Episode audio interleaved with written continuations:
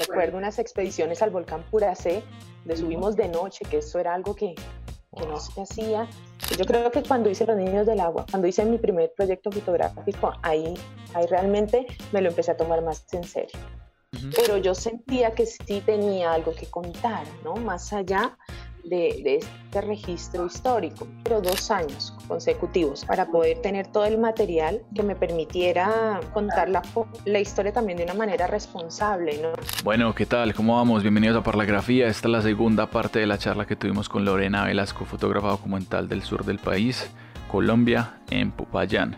No deben perder las historias que nos contó con sus series, fotografía, historias de territorio, de montaña, de cultura, de exploración. Listo, bienvenidos.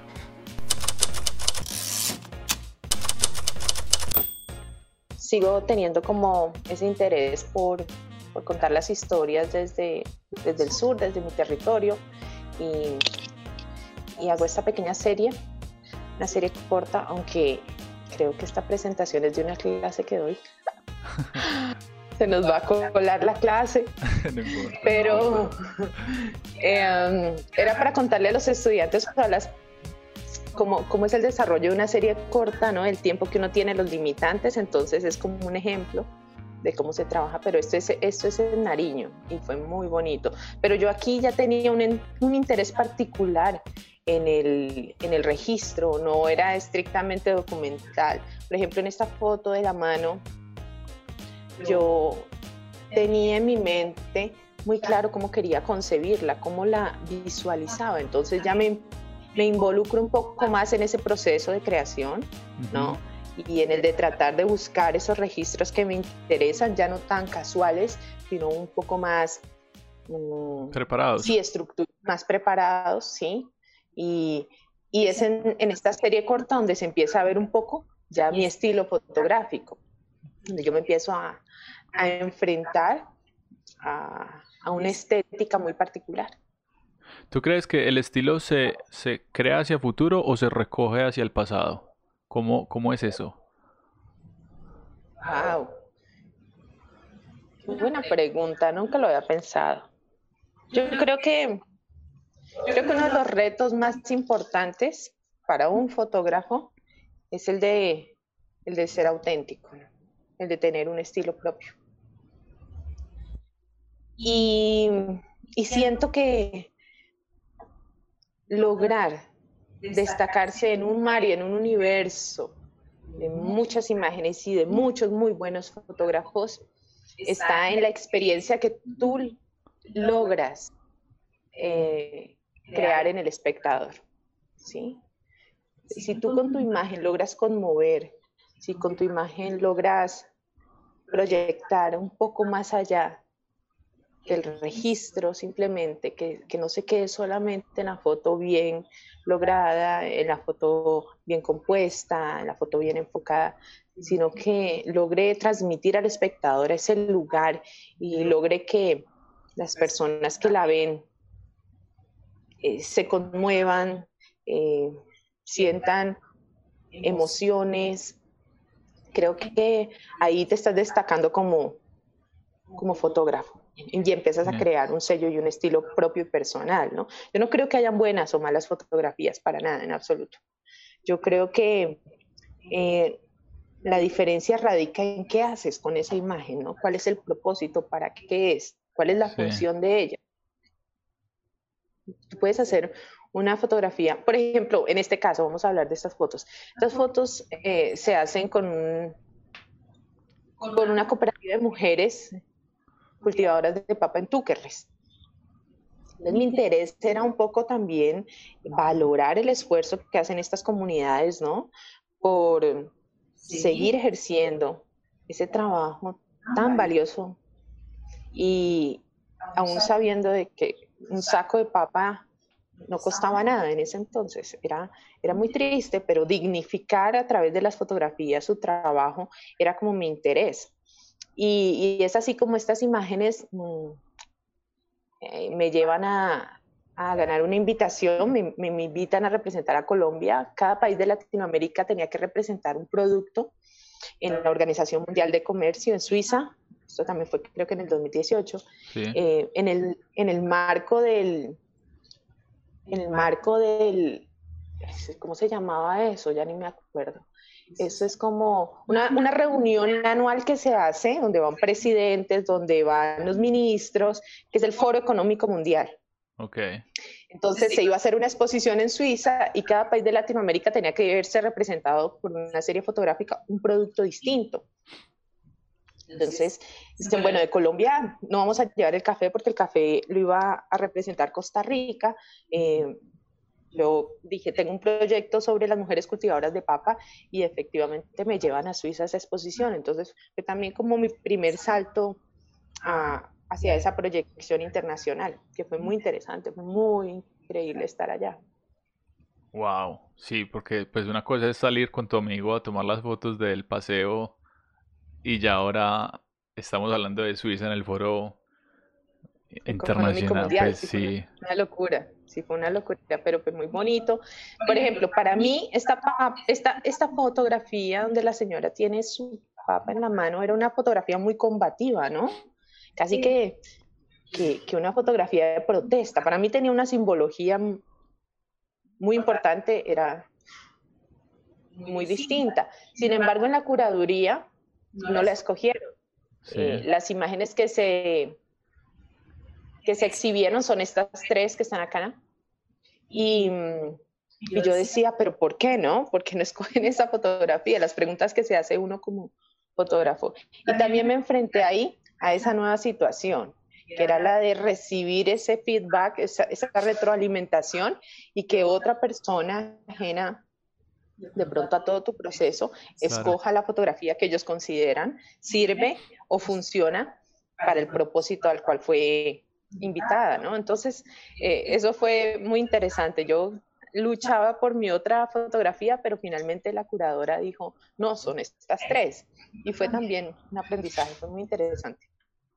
Sí, porque esa foto que, que dices ahí, pues, digamos que como rompe con ciertos estereotipos, es decir, eh, no se ve una mano ni limpia, ni delicada, ni con las uñas pintadas. Eh, pues sí, como que se sale como de, de, ciertas que como lineamientos tradicionales de lo que es lo femenino. Sí, total. Pero bueno, por ejemplo, la fotografía que se ve, el canasto de papa, para ellos, si me lo decían allá en Suiza, era como, como el universo, ¿no? Como si como si todo este lugar mágico, ¿no? Se concentraba de manera así, eh, em, de manera simbólica estaba casi que representada eh, en el centro, como si fuera el centro del universo. No, eso le dan una cantidad de interpretaciones que yo personalmente no, no me había fijado o que no fueron hechas con esa intención, pero fue muy interesante escuchar esa opinión, fue muy, muy, muy, muy bonito. Y eso finalmente lo que, lo que evidencia es que la fotografía no puede hablar un único lenguaje, ¿no? Cada persona que ve una imagen le va a dar una interpretación diferente y le va a llegar de una forma distinta y, y eso es lo bonito. Las, las dos series de las que hemos hablado, eh, yo noto que hay, hay dos elementos ahí. Primero, pues tú eres madre y fueron con los niños. Y ahora esta señora y pues si eres mujer. Entonces como, eh, no sé, como esa conexión ahí, como eh, a medida que estás haciendo estos proyectos, como en retrospectiva o en el momento en que los estabas haciendo, me imagino que hubo una conexión ahí muy fuerte, pues desde tú como individuo, pues hacia esas otras personas que querías como retratar y, y como dignificar. Sí, total. Eh, mira, para mí la fotografía es una catarsis. Entonces, lo que hago yo a través de las imágenes es hablar de mí misma, siempre, siempre. De mis miedos, de mis inquietudes, de mis desengaños, de mis, de, de lo que me gusta, lo que me apasiona, de lo que me importa. Entonces, sea lo que sea que esté haciendo, estoy hablando de mí. Así que tienes toda la razón. Claro, ahí se empieza a ver un interés también por, por estas luchas de las mujeres también en diferentes contextos, no solamente el fotográfico, sino también eh, en contextos sociales. Entonces, por supuesto, se empieza a ver un interés. Por ahí, hay viaje mucho. Eh, que dice como que las fotografías que les hago a las demás personas hablan más de mí que de las personas a las que retrato. Total, total, total, total, total.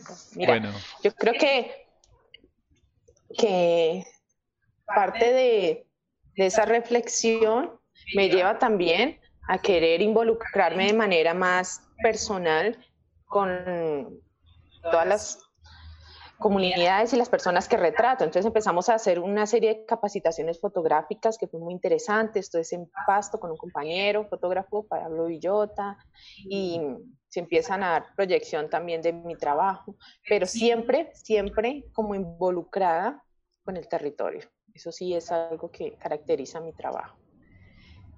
Y cuando viajo a Asia, eh, me pasa algo muy particular y me imagino que le sucede a muchos fotógrafos, que es la imposibilidad de comunicarse, ¿no?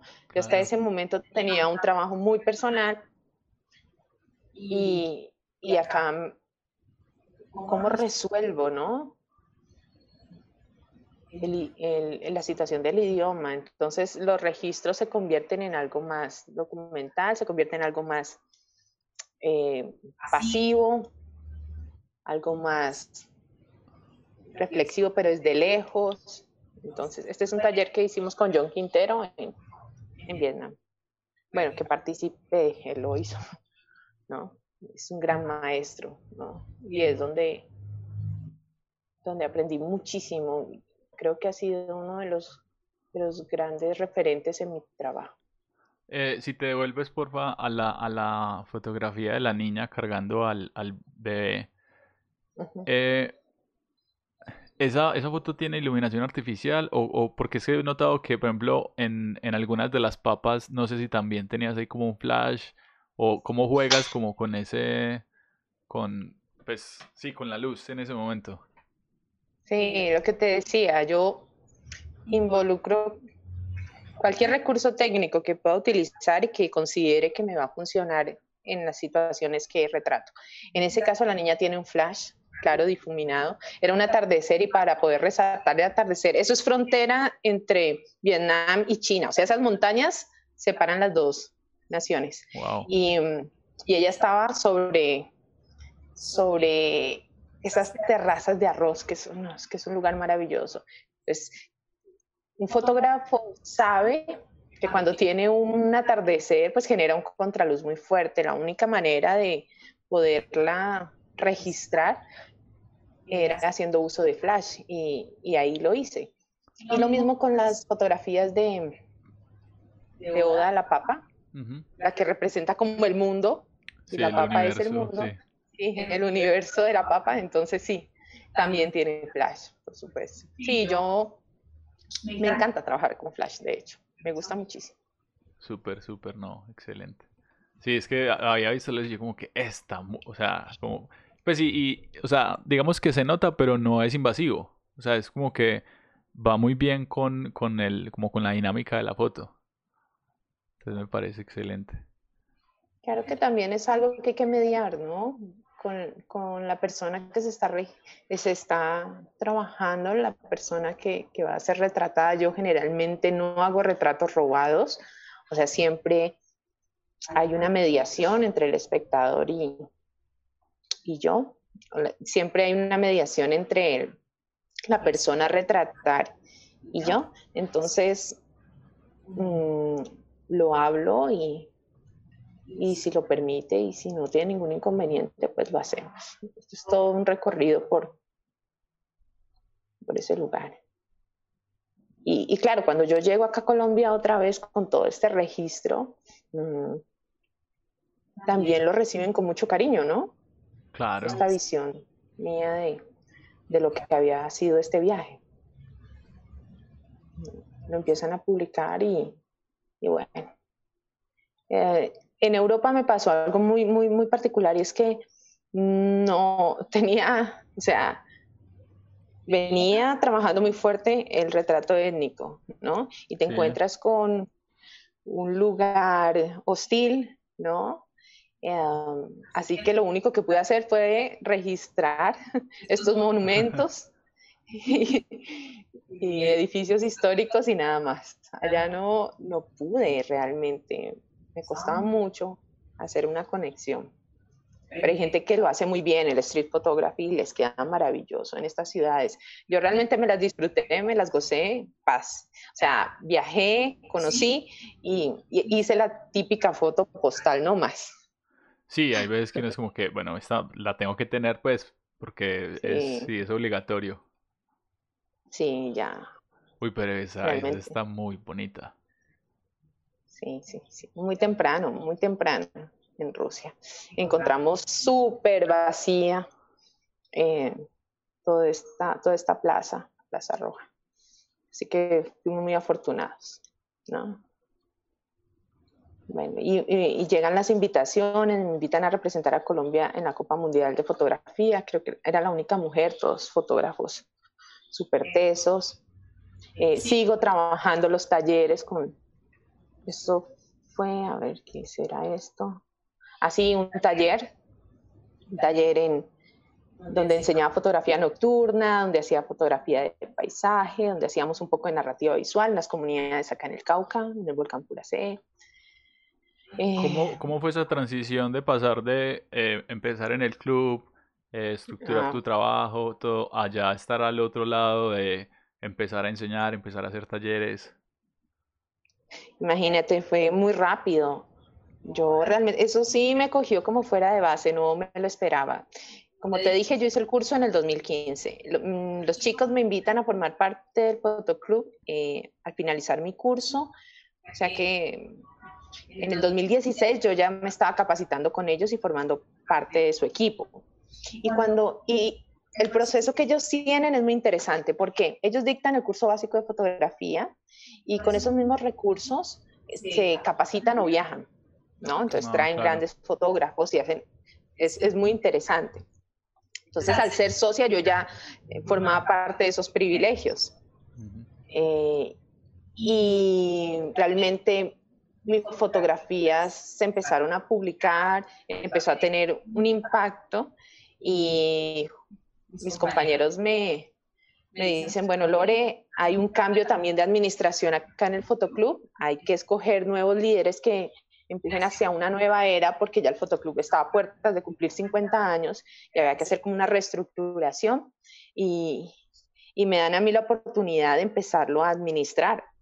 Sí. Y fue un reto muy grande. Hasta hoy en día, eh, acabamos de la semana pasada de celebrar los 50 años y, y entonces ha sido un reto muy grande liderar a un equipo de fotógrafos que inicialmente fueron mis docentes, mis maestros, y empezar a trabajar en conjunto con él. De, lo, lo, bonito es que hemos aprendido a trabajar de forma colaborativa. Hasta ese entonces había muchas individualidades, pero entendimos que la forma de, hacer, de proyectarnos era trabajando de forma colaborativa. Entonces todos hemos tratado de estar articulando equipos, investigando, haciendo cosas muy interesantes para que en conjunto podamos eh, también sentir una evolución. Y, y, así ha sido, así ha sido. Difícil porque era la única mujer. Cuando yo ingresé era la única mujer en el fotoclub. Todos, todos hombres.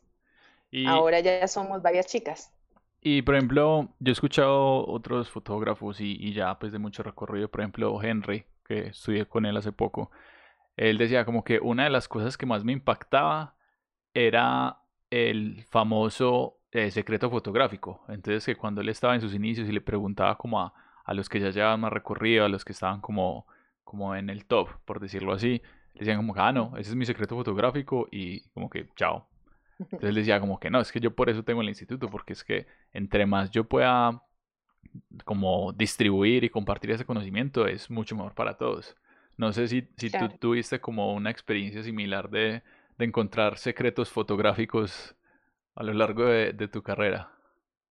Creo que sí, había una estructura muy clásica, ¿no? De la forma de concebir la fotografía, por supuesto, porque los referentes de ellos eran también los referentes, bueno, eran fotógrafos también la época de los 80, eh, que hasta ese entonces también eh, había un celo, ¿no? Por la forma como se constituían las imágenes y la forma como se construían historias. Pero creo que eso es normal, creo que a mí realmente no me afectó, ¿sabes? Pero sí existe, por supuesto que existe un celo fotográfico, por supuesto que existe, pero sí tratamos de romper con, esa, con ese limitante, con esa barrera y darle como un vuelco a esa forma de, de comunicarnos y de, y como te digo, de construir eh, historias y, y, series narrativas. Entonces ha sido un proceso, poco a poco nos hemos ido, bueno, desligando de esas ideas preconcebidas y hemos ido dando saltos, saltos, y se ven reflejados hoy, hoy grandes, o sea, mis compañeros eh, que llevan mucho tiempo en el fotoclub, hoy en día están teniendo un éxito increíble, como te digo, casi que se convierte Popayán en una potencia de, nacional de fotografía, porque había mucho talento, pero tampoco no había eh, una participación colectiva que lograra empujarlos y que lograra que ese trabajo se diera a conocer. Gracias al Fotoclub hemos hecho una labor extraordinaria de promoción y eso les ha servido muchísimo. Uy, súper, súper, qué bueno. Bueno, esa foto que tenemos ahí. Esta. Esto forma parte de una serie cortita. Justamente estábamos con el Fotoclub mmm, trabajando con, con, la ONU, con el PNUD, ellos nos habían invitado a formar parte de un proyecto muy interesante en la Bota Caucana, que es casi en la Amazonía, eh, capacitando a comunidades para hacer registro de avistamiento de aves. Ellos tienen allá un proyecto de ecoturismo, entonces estaban diseñando unos senderos para, para atraer turistas y para darles también a ellos oportunidades de trabajo, porque cuando inicia el proceso de paz, pues cambia completamente ¿no? todo el aspecto económico y social en la zona. Ellos ya se ven como ¿y ahora qué vamos a hacer? ¿De qué vamos a vivir? Entonces, la ONU empieza a trabajar en estas, en estas nuevas capacitaciones y oportunidades y nos invita al Fotoclub para que les demos capacitaciones en fotografía para hacer registro de, de aves. Entonces, estando allá, en Amazonía es que logro tener este contacto. Eso es lo que yo también he aprendido a hacer, que si estoy trabajando ¿no? con una productora, o si estoy trabajando con el fotoclub, si estamos en algo, y puedo sacar tiempo, puedo sacar espacio, puedo aislar ¿no? lo que estoy haciendo para poder trabajar en proyectos personales, lo hago siempre, no desaprovecho oportunidad. Además, estar en un lugar, en, estas personas, en este contexto, pues es, es un privilegio. Entonces, eso sucedió. Empecé a hacer la serie Yagé con el médico tradicional de la comunidad y, y empezamos a desarrollar la serie, pero es una serie corta, en realidad no es un proyecto porque no pudimos seguir trabajando. Hoy en día tampoco no se puede viajar, es bien complejo, pero mientras pudimos estar allá, eh, logramos hacer estos, estos registros. ¿Y qué, qué, tan fácil fue convencerlos de, hey, eh, pues como que vamos a retratar algo que tiene como cierto tabú o es como, pues como por el yaje tiene como su, no sé, su misticismo. Eh, ¿Cómo reaccionaron ellos inicialmente a, tu idea? Sí, claro, por supuesto, tiene una connotación diferente, ¿no? Tanto para nosotros como forasteros, como, como para ellos que, que viven en función del yaje y que significa medicina tradicional, es que para nosotros tiene otra connotación. Entonces, era un poco mediar con la idea de resignificar eh, esa función para la cual está establecida el yagé en sus raíces, ¿no? Que es de la medicina ancestral. Entonces, eh, hablamos con el médico de, hacer un registro que representara el paso a paso de la toma de yagé que yo iba a consumir para entender un poco cómo era este universo tan complejo y, y él estuvo totalmente de acuerdo, ¿no? Bajo ese argumento y bajo esa premisa, ¿no? De que íbamos a, tratar de reflexionar sobre la medicina, además porque hay un auge en, la oferta también, ¿no? Del yagé. Las ciudades ¿no? Como una alternativa también, pero digamos que sus propósitos son económicos más allá de, ofrecer un verdadero bienestar, que es muy diferente a cómo se vive el yagé en la selva. Entonces, era un poco empezar a tocar, ¿no? Esos, esos temas, eh, mirarlo desde la perspectiva también del médico tradicional. Queríamos hacer, bueno, en realidad lo quiero hacer, ojalá que lo pueda terminar algún día. Alcanzamos a hacer algunos registros, pero no pudimos terminarlo aún. Mm, sin embargo, esa es la idea, ¿no? Claro. Es ahí, ahora que dices terminar, eh, también es difícil saber cuándo cerrar o, como cuándo parar de trabajar en algo. Es como en estos días estaba viendo un video y el man hacía la reflexión y él decía como que, pucha, yo llevo tanto tiempo trabajando en X proyectos y como que me comparo con otra gente que trabaja en cosas similares y ellos terminan un montón de cosas y la conclusión era como que no es que ellos no terminan, ellos simplemente como que lo liberan sin terminar, como que lo publican sin terminar y, y como que arbitrariamente ahí paran el ciclo, pero se podrían seguir toda la vida en lo mismo. Mira, yo creo que entre más personal sea el proyecto fotográfico, más difícil va a ser cerrarlo. Y de eso vamos a hablar ahorita, que les muestre mis trabajos, los dos personales. Porque digamos que acá tú te pones unas metas, unos objetivos y hay unos criterios bajo los cuales debes trabajar y, si lo escribes, porque es que el proyecto no solamente es ir a hacer las fotos, ¿no? Es articularlo, estructurarlo, es escribirlo, es que como un proyecto común y corriente, ¿no? Con justificación, con un presupuesto, porque es que hacer proyectos a largo plazo involucra muchos recursos también y mucho tiempo.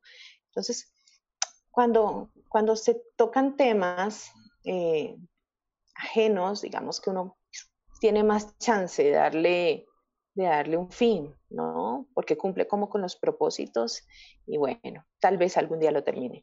Pero en los proyectos personales, ahí sí sucede algo muy distinto. Es decir, estás hablando de ti mismo, estás eh, analizándote, estás haciendo, como les decía, una catarsis personal y eso no tiene fin. O sea, ¿cuándo terminas tú de hablar de algo tan, tan sensible y tan emotivo? Es, es muy, muy difícil. Entonces vamos a hablar un poquito de eso. Bueno, a ver. Bueno, Memorias del Silencio, eh, bueno, ya después de, del intento fallido de terminar ya que creo que algún día ojalá, em, eh, pierdo a mis abuelos paternos, mis abuelos de crianza, esos abuelos con los que uno crece y que tiene todos los recuerdos de su infancia, ellos dos fallecen casi que simultáneamente y para mí fue una pérdida muy, muy fuerte, una pérdida muy profunda y, me sentía huérfana. En ese entonces sentía que, que había perdido la posibilidad de, primero, de hablar más con ellos y de hacerle memoria, hacerle honor a ese legado de mis abuelos. Entonces decido como acercarme a mis abuelos maternos, que sí los tengo vivitos y coleando, maravillosos, como para reconstruir esa relación. Ya me interesó por cosas mucho más profundas y más personales. Cuando yo llego a establecer este contacto con mis abuelos maternos, que casi realmente mm. no, no nos conocíamos, no mucho, yo no tenía muchos recuerdos de ello. Encuentro en, en la casa donde ellos viven una situación personal bastante compleja porque eh, ellos tienen un terreno muy grande, una huerta gigante y había el interés de, de, muchos de mis tíos de que se hiciera una separación, una división y se entregaran herencias estando ellos vivos y mis abuelos no querían hacerlo. Entonces, siendo un tema tan personal, eh, a la vez se convierte en algo universal, porque a todas las familias, creo que todos hemos pasado por ese tipo de procesos que son tan dolorosos, pero que se dan, ¿no? Y es ahí donde me especializo como en hablar en las cosas que uno, que la gente normalmente le teme hablar. Entonces abordo esa situación personal en mi casa, el, la soledad, estoy trabajando bajo el concepto de la soledad y, y el abandono tal vez, porque ellos se quedan solitos, los dos con cáncer, bueno, mi abuela sobreviviente a un cáncer de mama, pero mi abuelo con cáncer de piel y mi abuelo es sordo. ¿no? Desde hace muchos, muchos años. Entonces comunicarme con él era muy interesante porque yo le escribía en papelitos en la pared, él tenía así todas las fotos que yo le hacía, se las pegaba en la sala y, nos hablábamos a través y nos comunicábamos a través de, de escritos. Él dibuja, es poeta, o sea, es un ser muy lindo, maravilloso. Empezamos a reconstruir esa relación con mis abuelos, ¿no? Y empiezo a a registrar su día a día y a encontrarme con estos elementos simbólicos que de alguna forma son parte de ellos y los representan y representan ese espacio y el lugar que ellos habitan.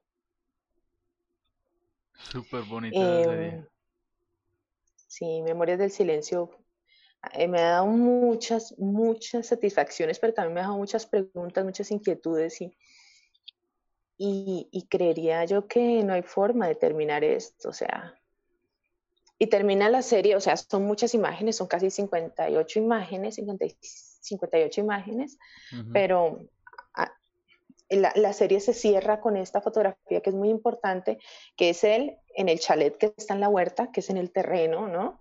Y, y es donde pinta, donde dibuja, donde se la pasa con sus gallinas, eh, como haciendo referencia a que estoy aquí y es mi lugar y, me pertenece y es donde quiero estar, ¿no? Claro. Me parecía muy importante cerrar la serie con, con este argumento y, y, bueno, esta fotografía fue muy premiada. Ya la consideran como fotografía contemporánea, no, no como fotografía documental, sino que hay una planeación, ¿no? Ya, ya es una reflexión interna y cómo resuelvo yo también mis propias mis propias preguntas, ¿no? Es como un ejercicio, una, como un ejercicio de, autorreconocimiento. Y, y, ahí abordo la, creo que el reto ha sido como abordar la serie desde lo que pienso y desde lo que siento, ¿no?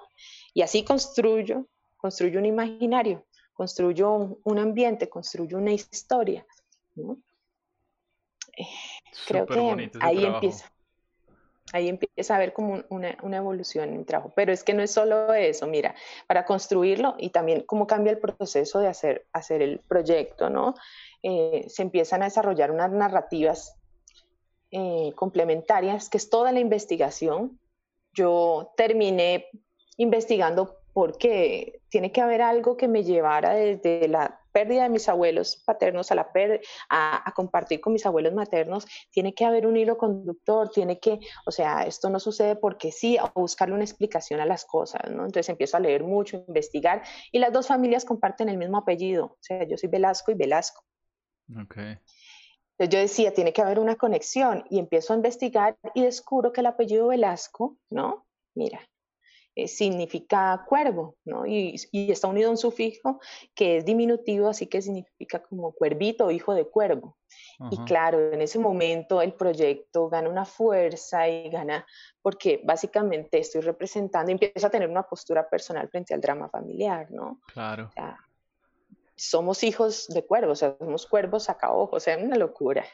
Empiezo a trabajar con archivo fotográfico familiar, eh, esta es mi abuela, este es, eh, resulta que eh, la, la primera familia que llegó a América de apellido Velasco llegó a Ecuador y era un fraile, y él hizo la primera cartografía entre Ecuador y Colombia. Y su familia fue la que realmente distribuyó el, el, apellido por todo, por todas partes. Entonces, como poniéndolos en contexto, mis abuelos vienen del sur, esta es la cartografía, encontrando como el origen, ¿no? Este es un video que no les voy a poder compartir porque es muy largo, pero... bueno, pero, lo ponemos ahí en, la descripción del video para que la gente lo vea. No, no, mira que esto fue, esto fue muy interesante. No, es que es muy largo, te quito tiempo. Mm, porque cuando yo encontré este proyecto, que era como el primer lanzamiento que hizo Google para, mm, bueno, ya estoy hablando, pues ya que Em, para darle sustentación al proyecto, no sé si se escucha, creo que no lo vas a escuchar, porque tiene una banda sonora maravillosa, no se está escuchando. No, no, pero eh. no, yo lo busco, perfecto, y lo pongo ahí. No, no, no, es que no se puede. Vas a ver por qué no ah, se puede. Ah, ok. Mira, esto es, esto es, un, esto es un software no se puede escuchar, es increíble, la música es increíble. Es un software que desarrolló Google hace 15 años, ¿no? Para que la gente tuviera esa interacción eh, con la plataforma, ¿no? Y que pudiera colocar su dirección y volver al lugar de origen. Entonces, ¿cómo lo involucré yo al proyecto? Lo que hice fue colocar la dirección de origen de mis abuelos, ¿no? Para hacer ese recorrido eh, de cómo vuelvo a mis raíces y de cómo vuelvo y regreso a la casa de ellos, ¿verdad? Entonces, cuando yo vi este desarrollo web, lo vi en una capacitación, no recuerdo en dónde, y empiezo a, a, escucharlo, es que escucharlo es muy fuerte, porque la banda sonora es increíble, y empiezo a ver que todo está lleno de aves, casi que se conecta muy bien con, con el proyecto de mis abuelos, ¿no? se supone que esta persona que está ahí soy yo y estoy regresando, entonces Google Maps te empieza a llevar al lugar de origen, te empieza a llegar a la casa de tus abuelos y te van acompañando con todas estas aves, que es maravilloso. Entonces es, muy bonito. Al final del video eh, hace como una reflexión bien linda de las, las, ventanas se van abriendo, son ventanas emergentes y el, el programa va haciendo todo solito. Tú solamente tienes que poner la dirección y él te va ubicando eh, al lugar que tú quieres regresar. Y hay un momento en este, en este video donde tú puedes escribirte una postal a tu yo, a tu yo de la infancia. Sí. ¿Qué te dirías, qué te dirías hoy en día a ti? Mm, ¿Qué le dirías a ese niño? ¿No? A ese niño que tú eres eh, de 8 años. Entonces, eh, ya está en la casa, entonces em, ahí hay un espacio donde tú puedes escribir la, reseña o, la nota que te quieres enviar y, y al final vuelve y renace el terreno y nacen árboles y hay nuevas raíces que fortalecen esa relación. Sí, tienes que escucharlo con música porque realmente es conmovedor con la música. Es como que, wow. Bueno, señores, ya culminamos con la segunda parte de la charla que tuvimos con Lorena Velasco, fotógrafa documental. No se pueden perder la tercera parte. Esta charla fue increíble, súper nutritiva. Yo la disfruté un montón. Entonces, pendientes para la tercera parte.